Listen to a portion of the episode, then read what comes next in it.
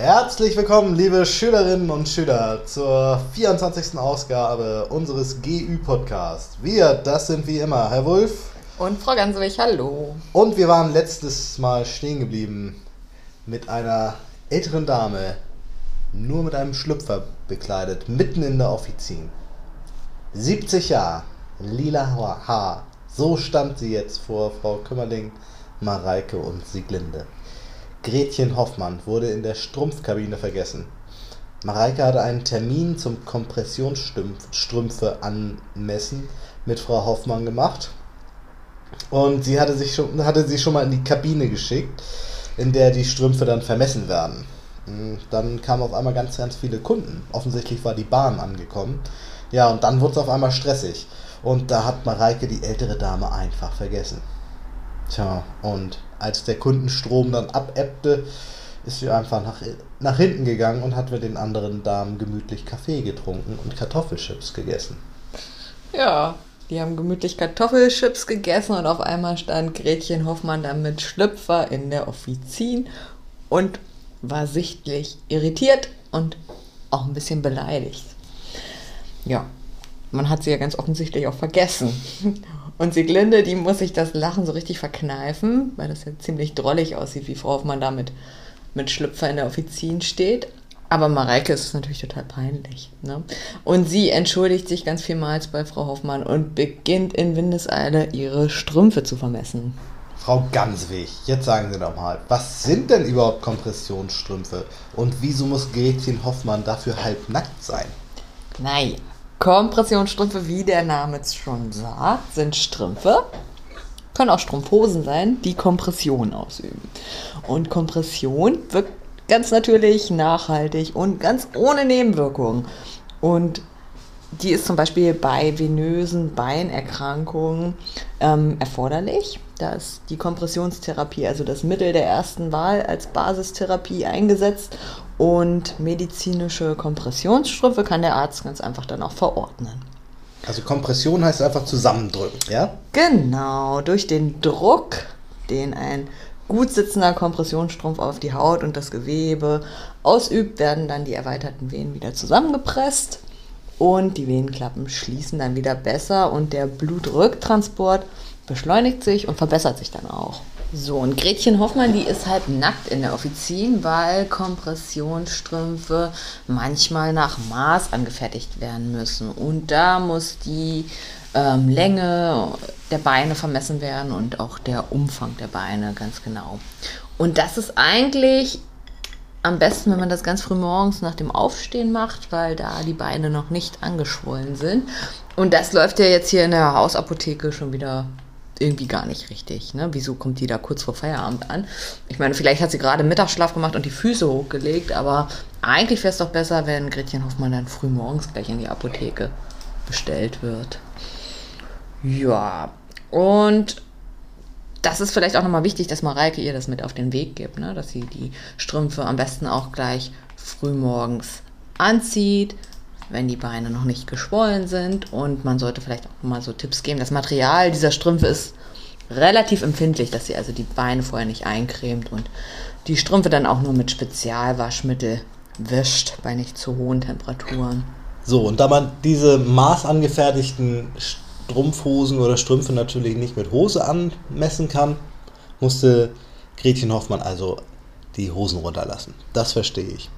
Und dafür haben wir in Apotheken dann ja auch dieses Beratungszimmer, in dem solche ja, äh, Dinge, die man nicht unbedingt in der Öffentlich in der Offizin in aller Öffentlichkeit äh, machen möchte oder auch beraten möchte, äh, dafür ist das dann eben auch da. Da kann man dann in Ruhe Strümpfe anmessen oder kann eben auch Beratungen zu intimen ähm, äh, Themen durchführen oder auch solche, die ein bisschen länger dauern, wie zum Beispiel, wenn man Diabetes-Pen verkaufen möchte oder dazu beraten möchte. Ja, oder Sie hatten ja kürzlich jetzt in Arzneimittel auch die pulmonalen Arzneiformen. Ne? Dazu eignet sich auch hervorragend so ein Beratungszimmer, dass Sie sich die Kunden dann nochmal zur Seite nehmen und die ähm, jeweiligen Inhalatoren dann ausprobieren und erklären. Aber auch Beratungen zu Viagra sind nicht unbedingt in einer äh, Warteschlange äh, so angebracht. Ja, nochmal ganz kurz zurück zur Kompressionstherapie. Die Kompressionstherapie wird wie vorhin schon gesagt, zur Basisbehandlung eingesetzt, zum Beispiel bei Krampfadern oder auch nach Entfernen von Krampfadern, bei Thrombosen oder Nachthrombosen und auch bei chronischer Veneninsuffizienz oder auch bei Ödem.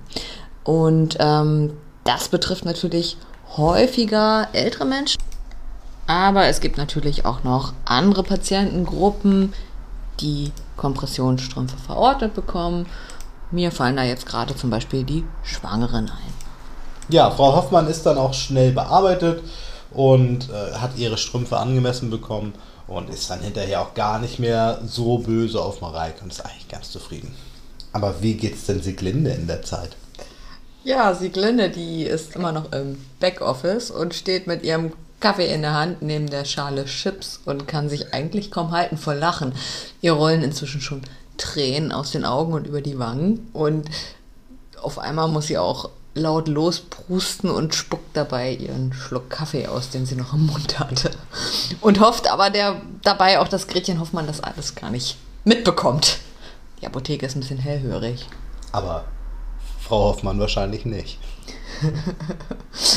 so, und Frau Hoffmann, die möchte dann bei Mareike noch was kaufen. Und zwar möchte die gerne eine leichte Cortisoncreme mit auf ihre Kreuzfahrt nehmen. Ach, die fährt auf Kreuzfahrt. Wozu braucht man denn da Cortisoncreme? Ja, das wissen die Schülerinnen und Schüler natürlich schon. Das gab es inzwischen schon im Arzneimittelunterricht. Die Wirkung der Glukokortikoide hatten wir schon.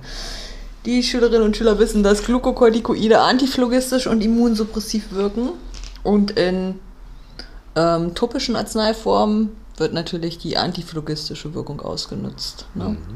Häufig geht es dabei ja um so kurzfristige Anwendungen, zum Beispiel, also jetzt so bei frei verkäuflichen Glukokortikoid-Cremes, besonders die mit Hydrocortison werden dann eben über einen Zeitraum von ja, ein bis zwei Wochen eingesetzt ähm, und sind dann gegen so akute Zustände wie zum Beispiel einen Mückenstich oder ähm, einen Sonnenbrand äh, oder auch so kleine ja, Hautausschläge, kann man das dann kurzzeitig Anwenden, wichtig bei Cortison immer sagen, dünn auftragen, eine dünne Schicht reicht hier vollkommen aus und nicht über einen längeren Zeitraum, weil das eben äh, zur Verdünnung der Haut führen kann und äh, damit dann auch letztendlich zur Verschlimmerung der Symptome letztlich, ne, wenn die Haut immer dünner, dünner wird.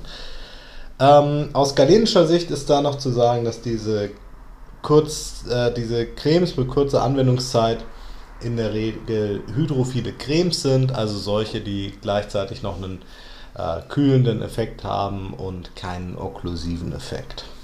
Genau, und die lindern dann eben Juckreiz und Rötungen und Schwellungen, alles das, was man so im Urlaub nicht haben möchte. Sie im Galenik-Labor stellen ja auch eine Hydrocortison-Creme her, die Grundlage ist die DAC-Basiscreme und sie stellen das mit dem Topitec in der Drehdosierkruke her. Warum sollten die Schülerinnen und Schüler denn diese Creme empfehlen und nicht ein Fertigarzneimittel aus, dem, aus der Sichtwahl in der Apotheke? Ja, also es gibt manchmal Begründungen, warum sowas wie äh, eine Basiscreme DAC besser sein könnte als ein Fertigarzneimittel. Die Fertigarzneimittel enthalten im Grunde genommen alle Konservierungsmittel. Wenn man jetzt also einen Kunden hat, der sehr empfindlich auf Konservierungsmittel reagiert, weil er zum Beispiel eine schlimme Hauterkrankung hat ähm, oder sehr allergisch auf viele Dinge reagiert, dann könnte man die Basiscreme empfehlen. Dies ist eben auch eine hydrophile Creme, die tut genau das, was ein entsprechendes Fertigarzneimittel auch tun würde, aber sie kommt ohne Konservierungsmittel aus. Mm. Und wie kann das denn sein, dass die nicht vergammelt innerhalb kürzester Zeit? Ja, die ist trotzdem sehr lange haltbar, weil ähm, Propylenglykol in hoher Dosierung da drin ist. Propylenglykol macht ungefähr 10% der gesamten Rezeptur aus. Ähm, die Hälfte der Rezeptur besteht aus Wasser. Das heißt, bezogen auf diese Wasserphase haben wir sogar 20% Propylenglykol drin. Und 20% Propylenglykol wirken konservierend, das heißt, da kann kein Mikroorganismus wachsen. Zusätzlich verwenden wir ja die Dosierkruke, die äh, eigentlich eine sehr gute, einen sehr guten Schutz auch gegen den Einfall von Mikroorganismen Organismen hat. Das heißt, sie können nicht so gut mit, sie können nicht wie in der Kruke mit dem Finger da reingehen. Ähm, es ist nur eine kleine Öffnung, da kann eigentlich wenig passieren. So, von daher, das wäre so ein Grund, warum man das empfehlen könnte. Ja, perfekt. Also jetzt ist Gretchen Hoffmann total gut versorgt und kann also entspannt auf ihre Kreuzfahrt gehen. Und Sieglinde, die hat von den Erzählungen jetzt richtig, richtig Fernweh bekommen und beschließt kurzerhand mit Rolf abends zum Pomschlosser Hafen zu fahren und sich dort mal die großen Kreuzfahrtschiffe anzuschauen. Und Frau Gömmerling, die muss nun noch eine Charge Kapseln herstellen, bevor sie Feierabend machen kann. Und die Kapseln, die müssen heute gravimetrisch hergestellt werden. Und das hat sie schon richtig lange nicht mehr gemacht. Ihnen ging das ja auch so. Sie hatten vor den Sommerferien zuletzt Kapseln gravimetrisch hergestellt und hatten nun den Auftrag, dass sie nochmal Hydrocortison-Kapseln im GÜ herstellen. Und haben sich doch eigentlich auch ganz gut an die gravimetrische Herstellung erinnern können. Ja, und wir haben heute bei uns im Podcast zu Gast Jasmin und Sefki, die Ihnen nochmal erzählen, wie sie Kapseln gravimetrisch herstellen können. Hallo, hier ist Jasmin. Hier ist Sefki. Ähm, wir werden euch einiges über die rezepturmäßige Herstellung von niedrig dosierten Captopril-Kapseln erzählen. Ähm, wir haben ja in GÜ gelernt, dass wir bei niedrig dosierten Kapseln die gravimetrische Kapselfüllmethode anwenden. Und im GÜ-Praktikum hatten wir ja äh, mit dem Wirkstoff Hydrocortison gearbeitet, aber in unserem Fallbeispiel verwenden wir Captopril als Wirkstoff. Und nun sollen wir ähm, in unserer Apotheke folgende Verschreibung beliefern. Captopril-Kapseln mit 2,5 Milligramm Wirkstoff, insgesamt 30 Stück. Wir gehen nach den gravimetrischen Kapselfüllmethode vor. Wir wissen, dass Kapseln aus Gelatine bestehen und dass wir bei der Herstellung Kapselgröße 0 oder 1 verwenden mit dem Volumen 0,68 Milliliter und 0,50 Milliliter. Und da in der Verordnung der Kapsel kein Füllmittel genannt ist, kommt zur Herstellung das Standardfüllmittel für die Hartgelatine-Kapseln zum Einsatz. Und wie wir alle wissen, ist das ja Aerosil. Mit diesen standardisierten, Standard, standardisierten Füllmittel und einer bestimmten Kapselgröße ist, ein, ist so eine Nennfüllmasse vorgegeben und eine massenbasierte Herstellung der Kapseln möglich. Bei einer Verwendung von Kapseln der Größe 1 und einer Schüttdichte des, des Standardfüllmittels von 0,50 Gramm beträgt die Füllmasse einer Kapsel beispielsweise 0,245 Gramm und im Beispiel vom äh, GÜ-Praktikum Hydrocortisonkapseln hatten wir 0,275 Gramm.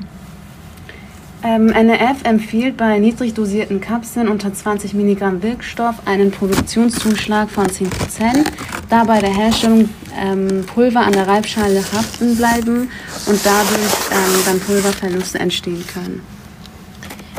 Ähm, genau. Ein Vorschlag zur Herstellung wäre, dass wir zunächst den Wirkstoff und Füllmittel getrennt voneinander abwiegen.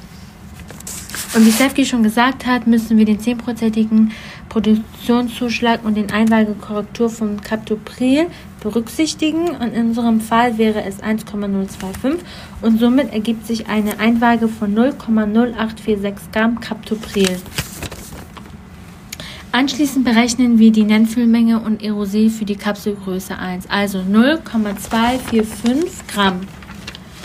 Auf die Berechnung gehen wir nicht detailliert ein, da wir am Montag eine Beispielberechnung von Frau Gansewig mit dem Hydrocortison bekommen haben. Anschließend wird der Wirkstoff in zwei gleich große Anteile des Füllmittels nach dem Sandwich-Verfahren in einer glatten Schale eingebettet und unter dreimal, dreimaligen Wechsel von Verrühren und Abscham vermischt. Das restliche Füllmittel wird dann in Portionen ergänzt. Das Pulver aus der Schale wird auf, die, auf das Kapselgerät ähm, mit den 30 offenen Kapseln unterteilen überführt und ähm, zum Schluss dann mit einem Kartenblatt gut verteilt. Ähm, anschließend haben wir ein paar praktische Tipps für euch. Das erste wäre, dass ähm, wir vor dem Einstreichen äh, die Pulvermischung auf das Kapselfüllgerät verteilen. da ansonsten bei Anhäufung des ganzen Pulvers in der Mitte der Kapselmaschine ähm, zu deutlichen Masseschwankungen kommen kann. Genau. Und ein weiterer praktischer Tipp wäre, ein geringer Überschuss an Pulver darf selbstverständlich keinenfalls verworfen werden, sondern ist durch vorsichtigen Aufstampfen, Ausstampfen der Kapselmaschine und anschließend Verstreichen gleichmäßig auf die Unterteile zu verteilen. Genau, und zum Schluss möchten wir ähm, euch darauf hinweisen, dass die Kapseln trocken und nicht über 25 Grad gelagert werden darf. Vielen Dank. Herzlichen Dank, Zepki und Jasmin, für diese tolle Zusammenfassung der gravimetrischen Kapselherstellung. Wir haben zwei kleine Anmerkungen und zwar zum einen ist das das Standard-Kapselfüllmittel. Herr Dr. Wolf, wie ist das zusammengesetzt? Das Standard-Kapselfüllmittel besteht, wie wir alle wissen, aus 99,5% Manitol und nur aus 0,5% Aerosil. Eine zweite kleine Anmerkung haben wir noch zu den Lagerungshinweisen. Sie haben ganz richtig gesagt, Kapseln müssen unbedingt trocken gelagert werden, sonst kleben die zusammen. Und ganz wichtig ist auch, dass Kapseln, die eine Hartgelatinehülle haben, bei Temperaturen unter 30 Grad gelagert werden. Der Lagerungshinweis unter 25 Grad lagern gilt unbedingt für die Zäpfchen aus Hartfett. Die schmelzen nämlich ganz schnell. So, jetzt muss ich aber unbedingt nochmal genauer wissen, was Rolf und Sieglinde unternehmen, um Sieglindes Fernweh zu heilen.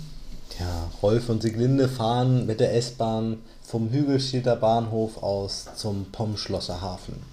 Der Bahnhof von Hügelstedt ist inzwischen schon wieder ganz heil und von dem großen Unfall aus dem Frühjahr ist hier schon gar keine Spur mehr. Am Pomschlosser Hafen angekommen, flanieren die beiden den Hafen in der kalten Abendluft herunter, an den großen Schiffen vorbei.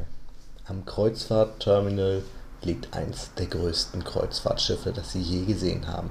Aber ansonsten ist kaum Betrieb. Zwei Mitarbeiter stehen lustlos am Gate, das zum Schiff hochführt. Kurzerhand zieht Rolf Sieglinde am Arm und sagt, hm, das wollte ich schon immer mal ausprobieren.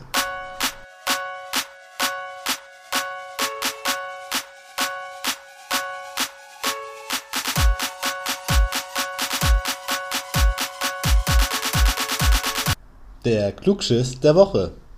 Hä? Was hat denn hier der Klugschiss der Woche zu suchen? Ja, wir wollen noch ein bisschen die Spannung aufrechterhalten. Und der Klugschiss der Woche, der bezieht sich nämlich auf den Hamburger Hafen. Äh, Im Hamburger Hafen haben Sie ja vielleicht schon mal gesehen, da stehen so große blaue Eier rum. Frau Gansewig, haben Sie die schon mal gesehen? Ja, letzten Herbst habe ich die mal gesehen. Sehen ganz schön aus, wenn der Vollmond scheint und so. Ja, dann sehen sie besonders schön aus. Die sind halt eigentlich große, ja, eiförmige graue Betonklötze, die aber im blauen Licht sehr hübsch erscheinen.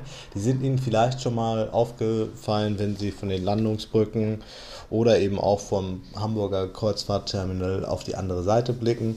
Da stehen die Dinger rum und wenn Sie das nächste Mal mit einem Freund oder einer Freundin da vorbei marschieren, können Sie folgenden Klugschiss sehr gut an, äh, anbringen. Das sind nämlich Faultürme. Faultürme von einem Klärwerk. Hier wird also Klärschlamm ja, äh, fermentiert, vergoren. Der fault da halt vor sich hin, bis er irgendwann zu äh, Erde wird.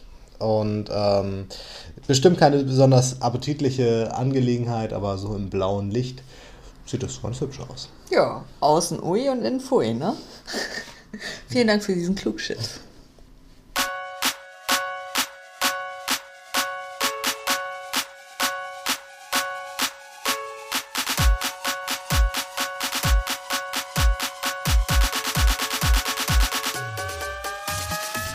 Ja, und was wollte jetzt eigentlich Rolf mit Sieglinde unbedingt ausprobieren dort an Bord des Schiffes? Oder wo sind die jetzt?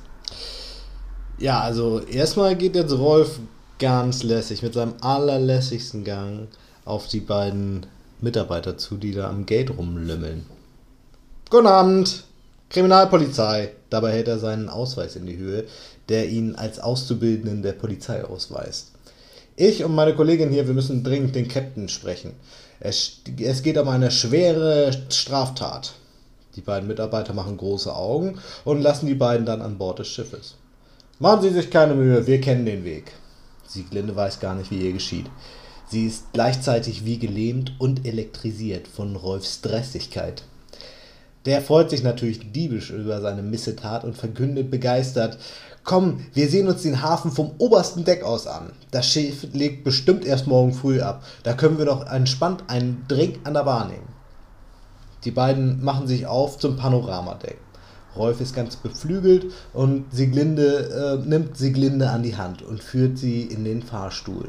Die Türen schließen hinter ihnen und sie drücken den Knopf, um aufwärts zu fahren. Die beiden sehen sich tief in die Augen und dann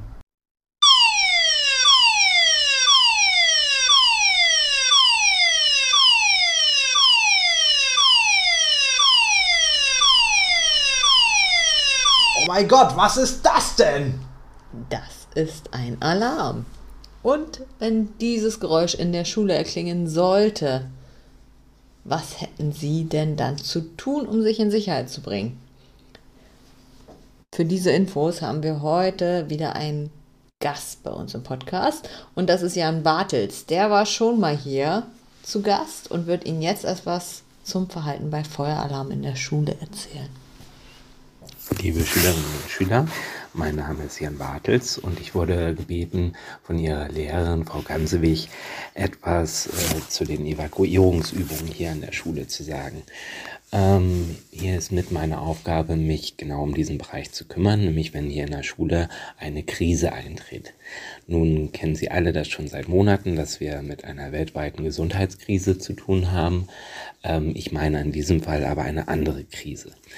Ähm, Sie kennen das vielleicht, Sie arbeiten selber in einem Laborberuf und gerade hier vor Ort ähm, lagern unterschiedlichste sehr, sehr gefährliche Materialien mitunter. Und wir können nie ausschließen, dass auch mit diesen Materialien ähm, Unfälle passieren. Und dann wird es einen sogenannten Evakuierungsalarm geben. Manche nennen das dann auch Feueralarmübung, denn wir bereiten uns natürlich auf unterschiedliche Szenarien vor. Für Sie als Schülerinnen und Schüler ist im Prinzip eigentlich nur eins zu bedenken. Und zwar, dass Sie auf jeden Fall die Ruhe bewahren und den Anfolgungen äh, oder Anweisungen Ihrer Lehrkräfte Folge leisten. Das ist eigentlich das Hauptkriterium, das Sie beachten müssen. Die Lehrkräfte, die hier an der Schule tätig sind, sind für diese Fälle vorbereitet. Sie haben Checklisten und Ablaufpläne und wissen, was zu tun ist. Ähm, nichts vergessen darf man, dass hier in der Schule eben wir einen besonderen Ort haben. Denn einerseits lagern hier viele Gefahrstoffe, andererseits, das kennen Sie selber aus den Laboren oder dem Gaslager, ähm, dass hier eben unterschiedliche Orte mit unterschiedlichen starken Gefährdungspotenzialen sind. Von daher, wenn der Evakuierungsalarm kommt, lassen Sie alles stehen und liegen, nehmen Sie maximal Ihre Jacke mit und begeben Sie sich möglichst schnell aus den Räumen. Vielen Dank, Herr Bartels, für diese eindrucksvolle Schilderung. Und Herr Dr. Bull, vielleicht fassen Sie noch mal kurz zusammen, was das für unsere Schüler bedeutet, wenn sie dieses Alarmsignal hören im Unterricht. Ja, für Sie bedeutet das in erster Linie, hören Sie auf Ihre Lehrer. Das hat Herr Bartels ja auch schon gesagt und Ihre Lehrer werden Sie dann äh, rausführen und zwar immer den Fluchtwegen entlang. Die Fluchtwege sind mit äh, grünen Schildchen gekennzeichnet und wenn man immer diesen grünen Schildchen folgt, dann äh, gelangt man durch den nächstgelegenen Notausgang nach draußen und von dort aus begeben sie sich dann zum Sammelplatz. Gucken Sie sich das ruhig nochmal an, weil wenn Sie gerade der Schüler sind, der zum Zeitpunkt der Evakuierung auf der Toilette ist, dann müssen Sie das selbstständig finden. Genau, und deswegen ist es total wichtig, dass Sie dem Lehrer Bescheid sagen, wenn Sie auf Toilette gehen. Dass der Lehrer oder die Lehrerin auch weiß, wo Sie sind. Insbesondere die Lehrerin, weil Frau Gansewig wird nämlich tierisch aggro, wenn sie auf die Toilette gehen aus dem Laborunterricht und sich nicht abmelden. Richtig. Das wissen Sie inzwischen, hoffentlich. Gut, aber vom Klogang nochmal zurück zu Rolf und Sieglinde. Äh, die beiden gucken sich jetzt ganz panisch an, denn der Alarm ist ziemlich laut. Und was hat dieser Alarm auf dem Kreuzfahrtschiff denn zu bedeuten? Tja, wurden Sie jetzt etwa entwischt? Erwischt? Ist das der Alarm für blinde Passagiere? Oder steht das Schiff etwa in Flammen? Tja, und was dieser Alarm zu bedeuten hat und was für eine Nachricht Frau Gransewig gerade auf ihr iPad bekommen hat, das erfahren Sie in der nächsten Episode des GÜ-Podcasts. Bis dahin sagen wir auf Wiedersehen. Wir, das sind Herr Wulff Und Frau Gansewig, machen Sie es gut.